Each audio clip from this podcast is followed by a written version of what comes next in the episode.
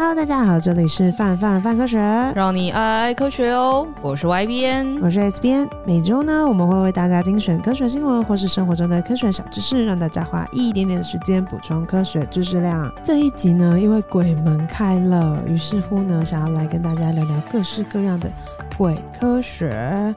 范科学呢，其实出了一系列的科学布袋戏，那布袋戏里面呢，就讲了各式各样的民俗故事跟传说，然后。也用我们的方法，就用我们的眼睛去以科学的方式阐述啊，或者是解析这些传说故事。那在里面有一些东西，我觉得还真的还蛮应景的。这次想要来跟大家分享看看，然后也请大家去看我们科学布袋戏了。没错，我们的布袋戏有上在我们的 HTV、YouTube 跟脸书。如果大家有兴趣的话，欢迎搜寻科学布袋戏，就会看到相关的内容哟。那第一个要跟大家聊聊就是。我觉得蛮有气氛的，就是碟仙。之前呢，其实有蛮多鬼故事或者是电影，都是以碟仙为主题去发想的。嗯，但碟仙。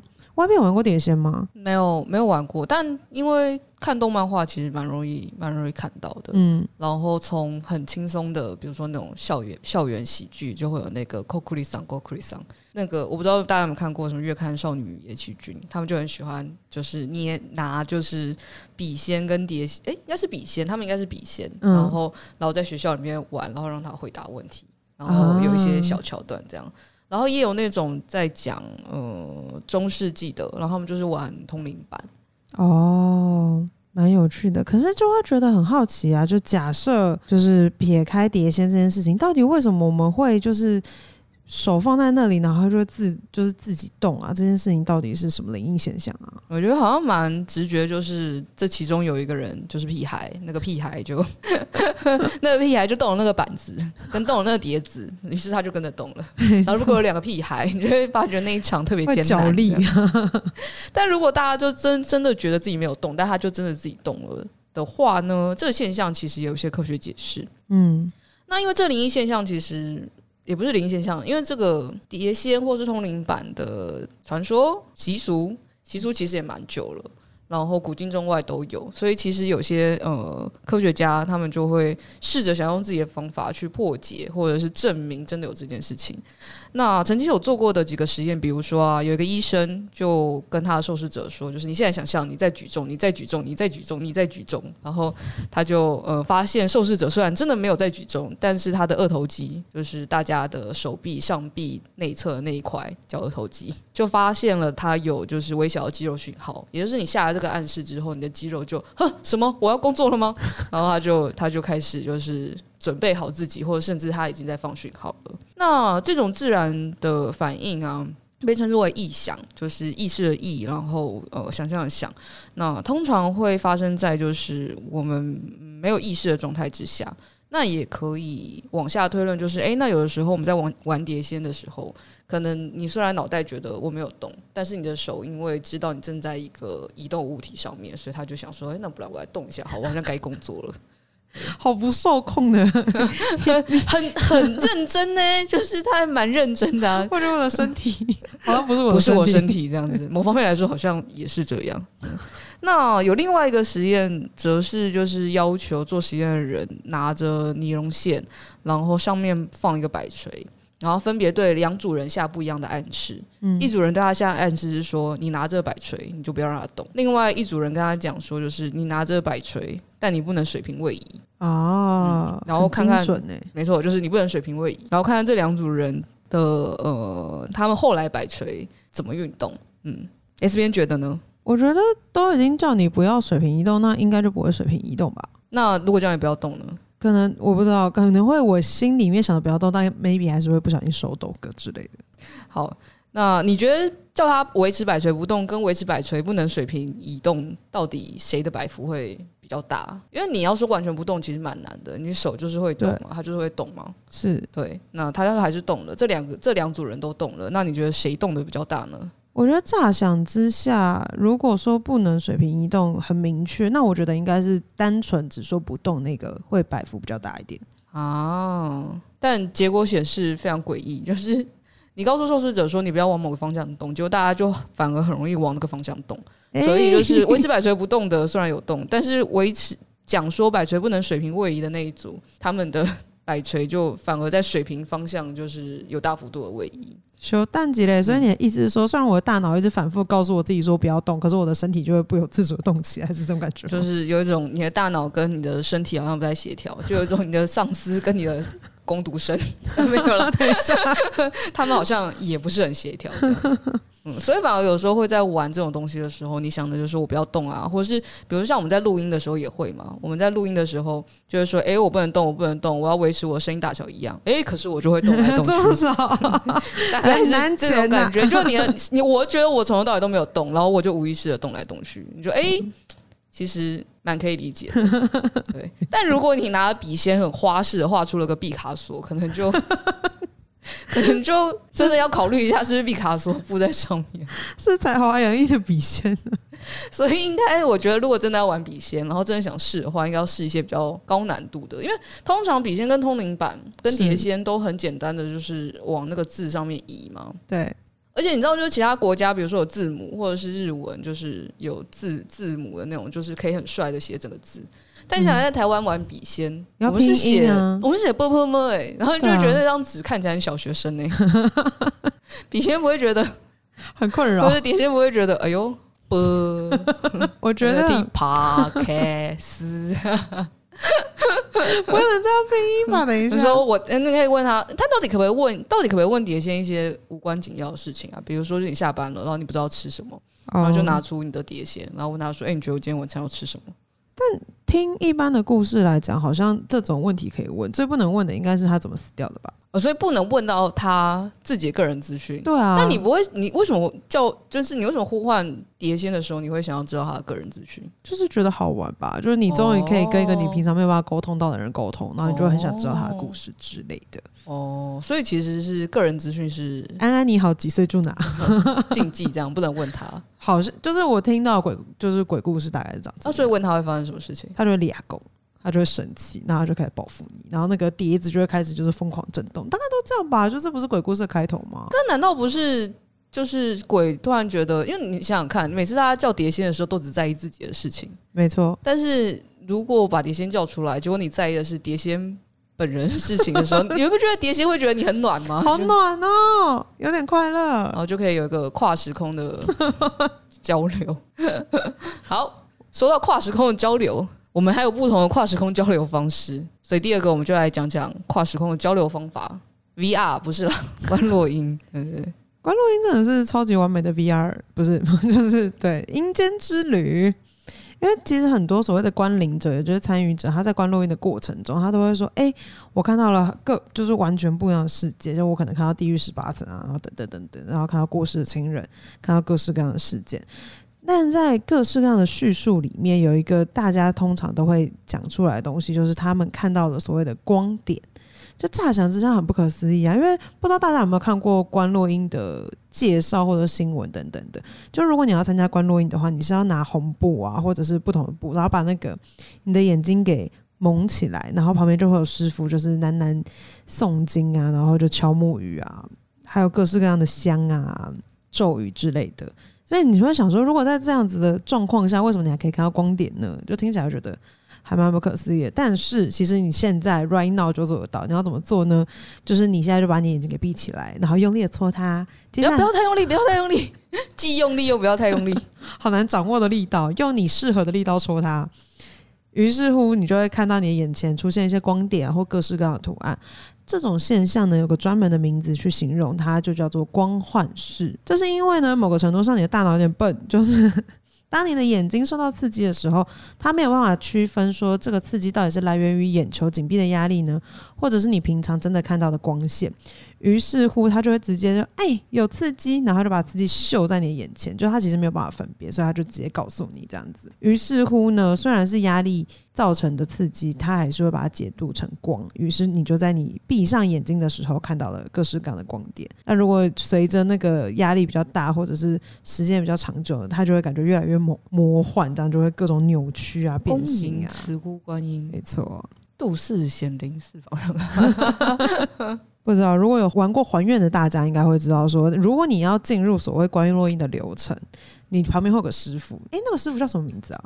啊，突然忘记他的名字了，太邪恶了。我只记得就是他还会一直讲何老师啊，那就是老师啊，是何老师吗？是何老师啊，何老师好。嗯。像这个何老师呢，他就会非常具体的就是方式去引导你。你现在看到什么东西，然后什么地方你要走，什么地方你不要走，你看到什么什么，那你就会随着这些引导，会看到一些你没有经过的场景，就被下暗示了。没错，因为它其实跟催眠有一点点共同性。那你越放松呢，你越把你自己的身心准备好，你就越容易会进入状况。那你就会接受各式各样的语，就是语言的暗示。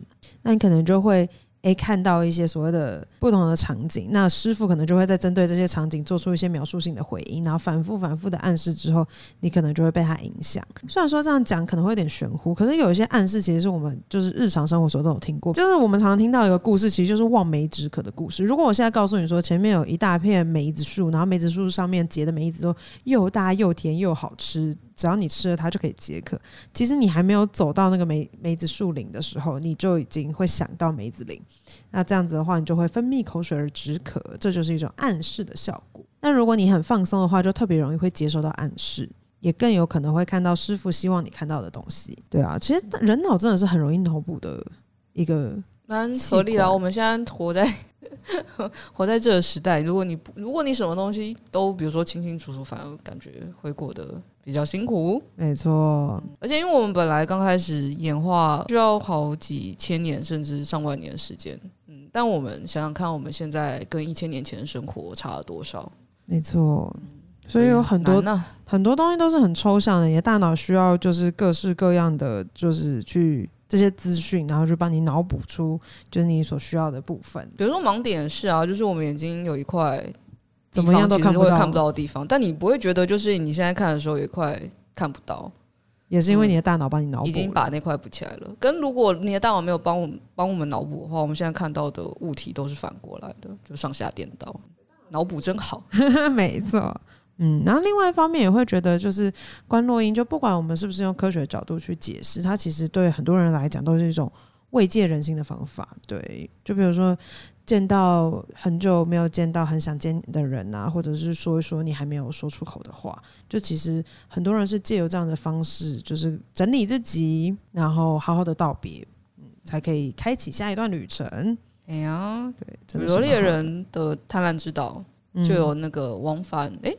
就是可以跟死者往返明信片，就你可以写，他有其中一个道具，就是你可以写明信片给死掉的人，然后他就会回你信，这样他就回你明信片，嗯，但他一副只有一百张，你就会觉得也会有一种就是啊，我用完就用完了呀，对啊，所以啊，跟是跟来不及道别的人道别，就是嗯，应该是蛮多人内心过不去的坎之类的，那可以从 maybe 借由观落音，可以让自己就是部分放下。对，也是挺好的方式，没错。那讲到了关洛音，也想要聊聊另外一个。诶，跟就是灵界也是好像有一点接触的现象，叫做鬼压床。鬼压床感觉好像是大家蛮常，比如说我们讲到碟仙或者是观落阴，就不是每个人都会就是去尝试这些事情。那鬼压床这种东西，好像讲一讲，就是你不需要特别去尝试，你也有可能会遇到，有时候会自己找来这样。就是说我们之前为了宣传，不是去访陈柏惟，没错，Thank you，Thank you，嗯，对。他就是鬼压床大师哎、欸，自封为鬼压床大师。你说哎，委员你压力太大了，委员。他真的很好笑，就是我们那天就跟他讲，他就说，就是我们有好多不同的题目嘛，然后他就说他对鬼压床这个题目特别有感觉，然后为什么呢？因为我常常被压，就非常得意。委员，我觉得很 Q，而且他因为他三 Q，这么说。可是他也是非常有科学精神的人，因为他就有聊到说，就是他如果原本不知道原理的话，他其实会蛮害怕的。然后后来知道为什么会鬼压床的时候，他就不会那么害怕。嗯，对。那到底为什么会鬼压床呢？其实是他有一种科学根据。那每个人都或多或少有可能会遇到，它在医学上面其实有个专有名词叫做睡眠瘫痪症，通常会发生在两个时间点，一个是即将进入睡眠的时候，一个是即将要起床的时候。但为什么这两个时间会会特别容易遇到鬼压床啊？这就跟我们的睡眠过程有关系了。然后你可以想象一下，就是当你要睡觉的时候啊，其实你先从就是清醒，然后进入到浅层睡眠，然后再进入到深层睡眠，然后再从深层睡眠到浅层睡眠，然后再清醒。那其实这个过程会在我们的睡觉期间回环往复，那通常就会是在呃要睡着的时候，跟你即将要清醒的那段时间，就容易进入到一个睡眠的周期，叫做快速动眼期。那如果你在这段期间呢，你的意识清醒了，但你的身体其实还没有跟着醒过来的话，其实你就会注意到，就会是，诶，我人醒了，诶，但我没办法控制我的身体，诶，发生什么事情，你就会有那种鬼压床的感觉。所以就是身体有一种 lag 的感觉，这样子，还没跟上。你用 IE，你的视窗已经打开了，太慢了，但他没有回应，大概就这样啊。那另外也有另外一种可能，就是有可能是你血液中的钾离子浓度异常，因为我们的人体血液中呢，其实有非常多的矿物质啊，跟金属离子。如果血液中的钾离子高于或低于正常值，就会对你的肌肉活动造成一些影响。如果你的血液钾离子浓度太低，就有可能会四肢无力啊。所以在你意识改变的时候呢，你没有办法移动你的四肢，就会觉得自己好像是被鬼压床一样。虽然我们刚刚都说到是所谓的鬼压床，但这个鬼呢，在每一个国家跟文化里面都不太一样。像是在挪威或瑞典啊这些国家的传说里面，她是一个被诅咒的女子坐在胸膛上。在土耳其呢，就是相信有一些神怪在夜里面拜访了睡梦中的人，然后他掐住你的脖子，想要让你窒息这样子。那另外一个很有好玩的是，在南美洲的传闻是说，你在睡眠中的时候被女巫打扰，所以每个国家都有不一样的形象，我觉得蛮好玩的。然后有些听起来都很兴奋。就哎、欸，起床了，起床了，一起玩，一起玩，一起玩，来玩嘛，来玩嘛，蛮可爱的啊，就觉得蛮可爱的。Q，如果要掐死我的话，可能不太好啦。但如果是要找我玩的话，好像还可以。啊、好了，都不好了，睡觉睡到一半，睡觉起来应该没人是开心的。没错，所以到底要怎么样可以避免所谓鬼压床呢？其实有一些科学上面的方式啦，就是第一个是你要适度的释放压力呀、啊。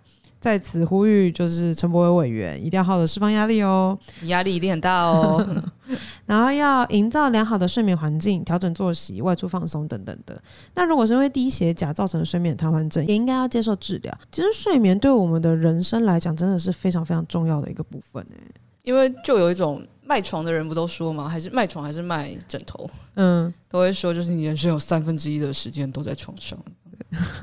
但其实每天都没有那么多，大概每天好像四分之一就就算蛮多了吧。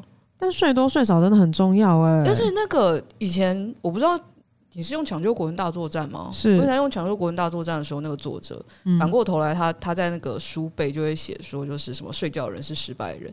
然后你小时候看的时候就会觉得很恐慌，想说真的假的？我不能睡觉吗？然后长大之后就觉得皮，就是最好能够睡饱，好不好？睡饱反而比较好吧，睡饱才可以。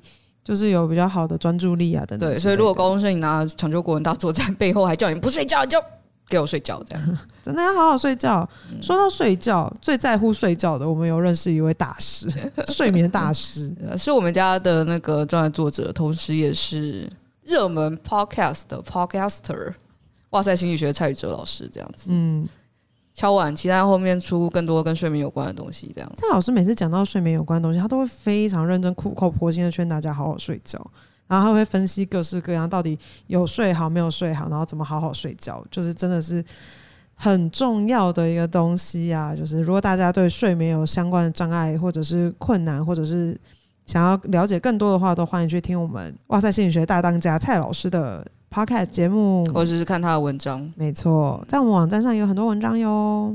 嗯，那讲完了跟鬼怪相关的三个小故事之后，就要来聊聊这个礼拜的科学大事啦。第一个大事我觉得很好玩，因为是懒人福音的感觉，是讲到科学名词的缩写。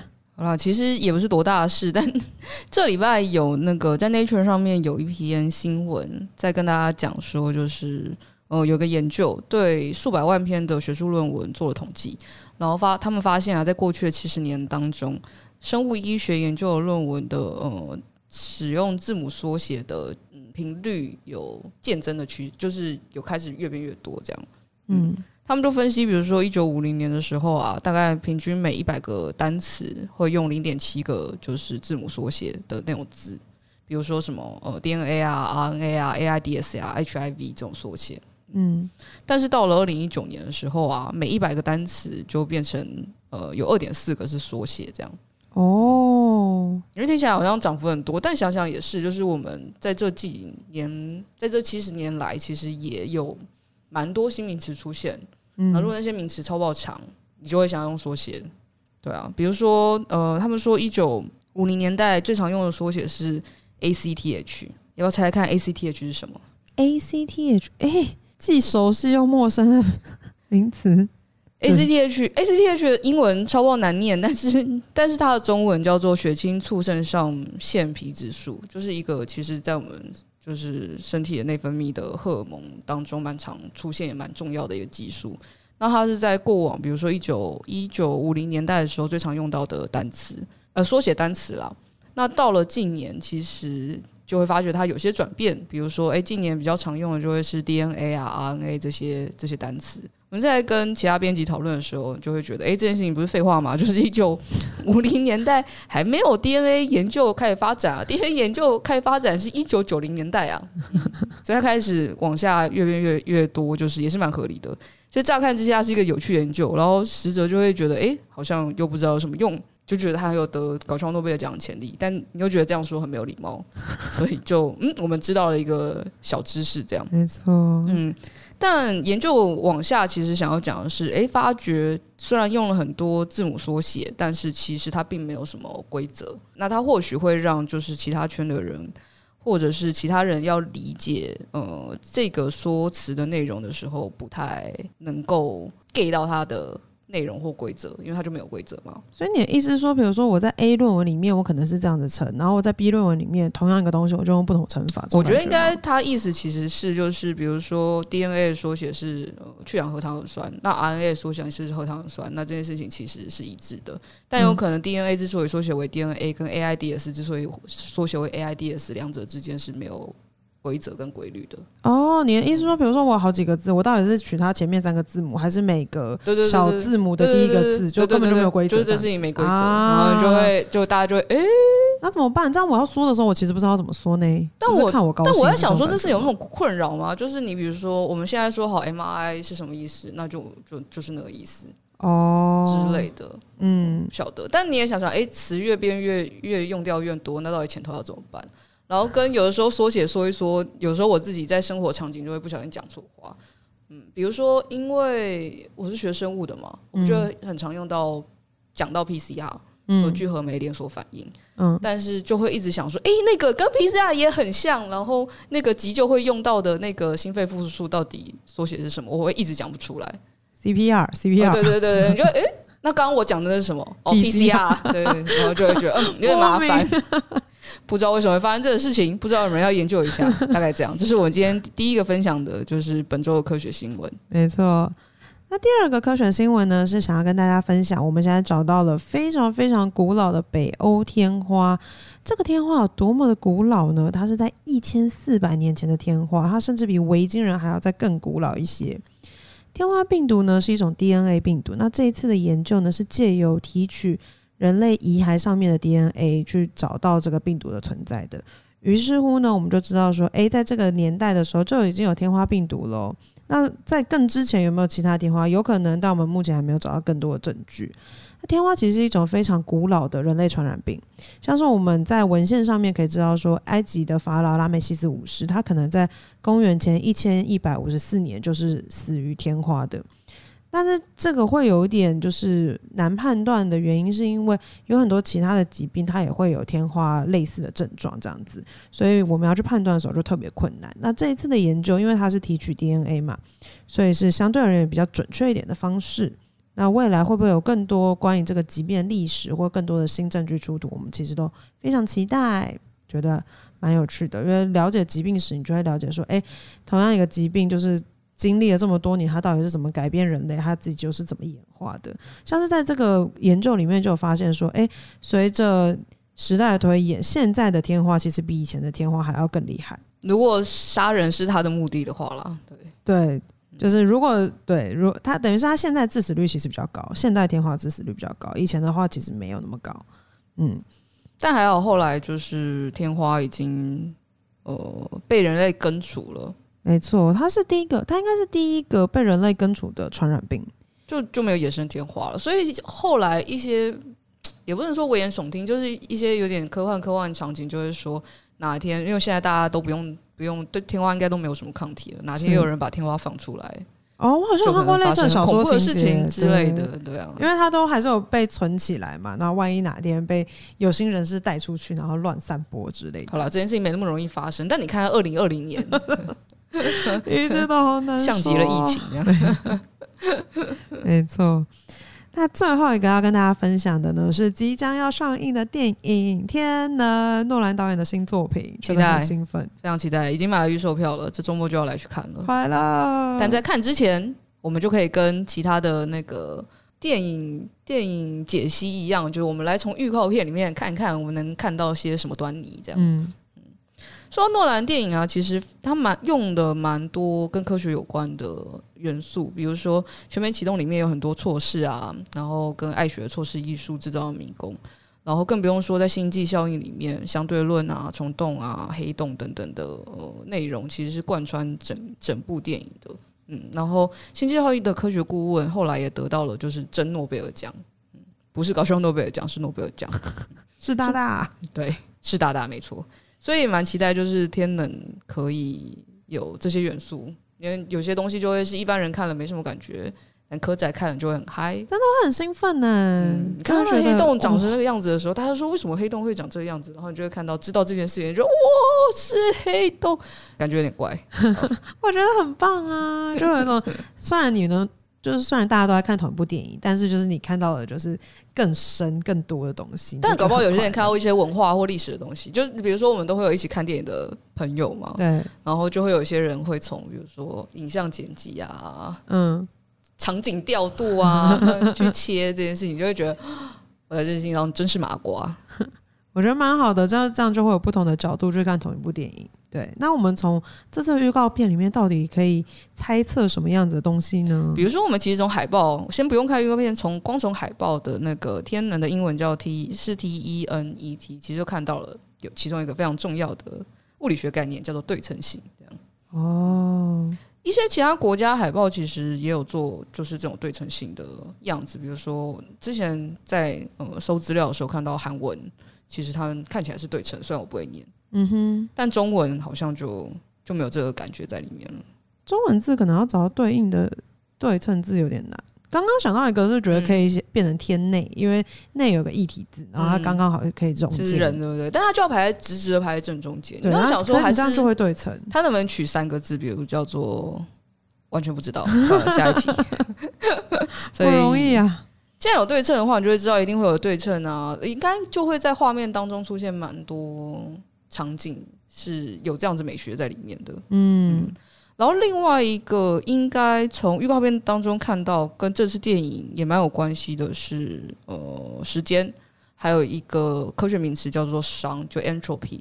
那其实 entropy 跟热力学第二定律是有关系的。那这就会讲到，就是其实，在古典的物理学当中，呃，时间跟空间是没有限制，他们是可以翻转的。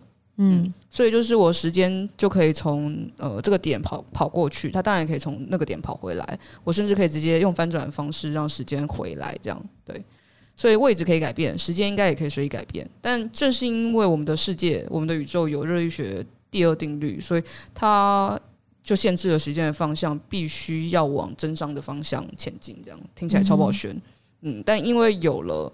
有了伤，所以时间这个概念呢，它就变成只能呃单一向前。因为如果如果没有这个概念的话，其实我们反而可以在时间线上面随意跳跳来跳去这样。嗯，那既然伤也就是时间不可逆这件事情是呃非常重要的概念，那感觉诺兰这次呃诺兰不是感觉天能 这次。的电影里面应该就会有一些东西是跟呃时间跑来跑去啊，然后或者时空旅行有关，嗯，那可能也会有机会有一些时空悖论这样啊，时空悖论真的是非常好玩哎，就大家很喜欢这种思想实验，就是如果你杀了你爸爸，哎，不是你，如果你杀了你爷爷，就不会有你爸爸，那还会有你吗？对，祖父悖论。那另外一个就是，如果大家要看预告片，然后你会发现，就是预告片有一块白板，然后那块白板闪得非常快，但是你可以看到上面有一个很有趣的东西，叫做马克思威的恶魔。那这其实也是一个呃假想实验，那它也跟热力学第二定律有关，所以我觉得更加深了，就是诶，这部电影当中一定会有那种时间逆时间的一些概念存在。这样，尽管我好像其实看不太懂预告片到底在干嘛，我完全没有看懂，就看完之后是嗯，我完全没有办法想象这个部电影要演什么东西。但我就是看，对我基本是诺兰脑脑粉啦，所以就是只要是他电影我都会去看。可是我真的觉得，像写这篇文章，我真的觉得作者很厉害。就是你的眼睛要多利，你才会发现那个白板上面的东西。但你们看着科学，我觉得可能对他们来说，他们这场景蛮熟悉的吧。就是有的时候那个叫什么中研院物理所，嗯嗯，它有一条很长很长的走廊，然后那条很长很长的走廊旁边就贴着白板，就是有点像是就是你随意在路上跟人停下来，然后开始聊天。然后聊聊，发觉有什么 idea 的时候，可以可以在旁边算，开始写。哦，好酷哦！对对对，所以我觉得他们应该对，比如说白板或者是白板上面出现的东西，会特别叮叮叮叮叮叮叮。我觉得这就是有物理之眼跟没有物理之眼的差。对对对对，有趣。所以大家可以再去看一次预告片，然后周末如果呃有空的话，就也可以去看看天能。然后因为我们下礼拜就要来大剧透的讨论。关于天能里面的科学以及物理学，这样没错，要找来我们家的专栏作家，就是写空想科学系列的 Rock Song 先生，对，会来跟我们分享，就他在里面看到的一些呃科学原理呀、啊，还有对于剧情等等之类的解析。我真的是很认真，希望我可以看得懂哎，我好怕我看不懂。我们看不懂的话，我们下礼拜的节目只有五分钟，这样 超尬。那 他讲什么？嗯，不知道。好啦，就在期待周末的电影当中，我们这一期的《翻翻翻科学》就差不多告一段落啦。嗯，如果大家喜欢内容的话，请一定要订阅，并帮我们推坑给一位朋友。有任何其他想法或想要听的主题，都欢迎在下面留言告诉我们。那我们就下集见，拜拜。拜拜。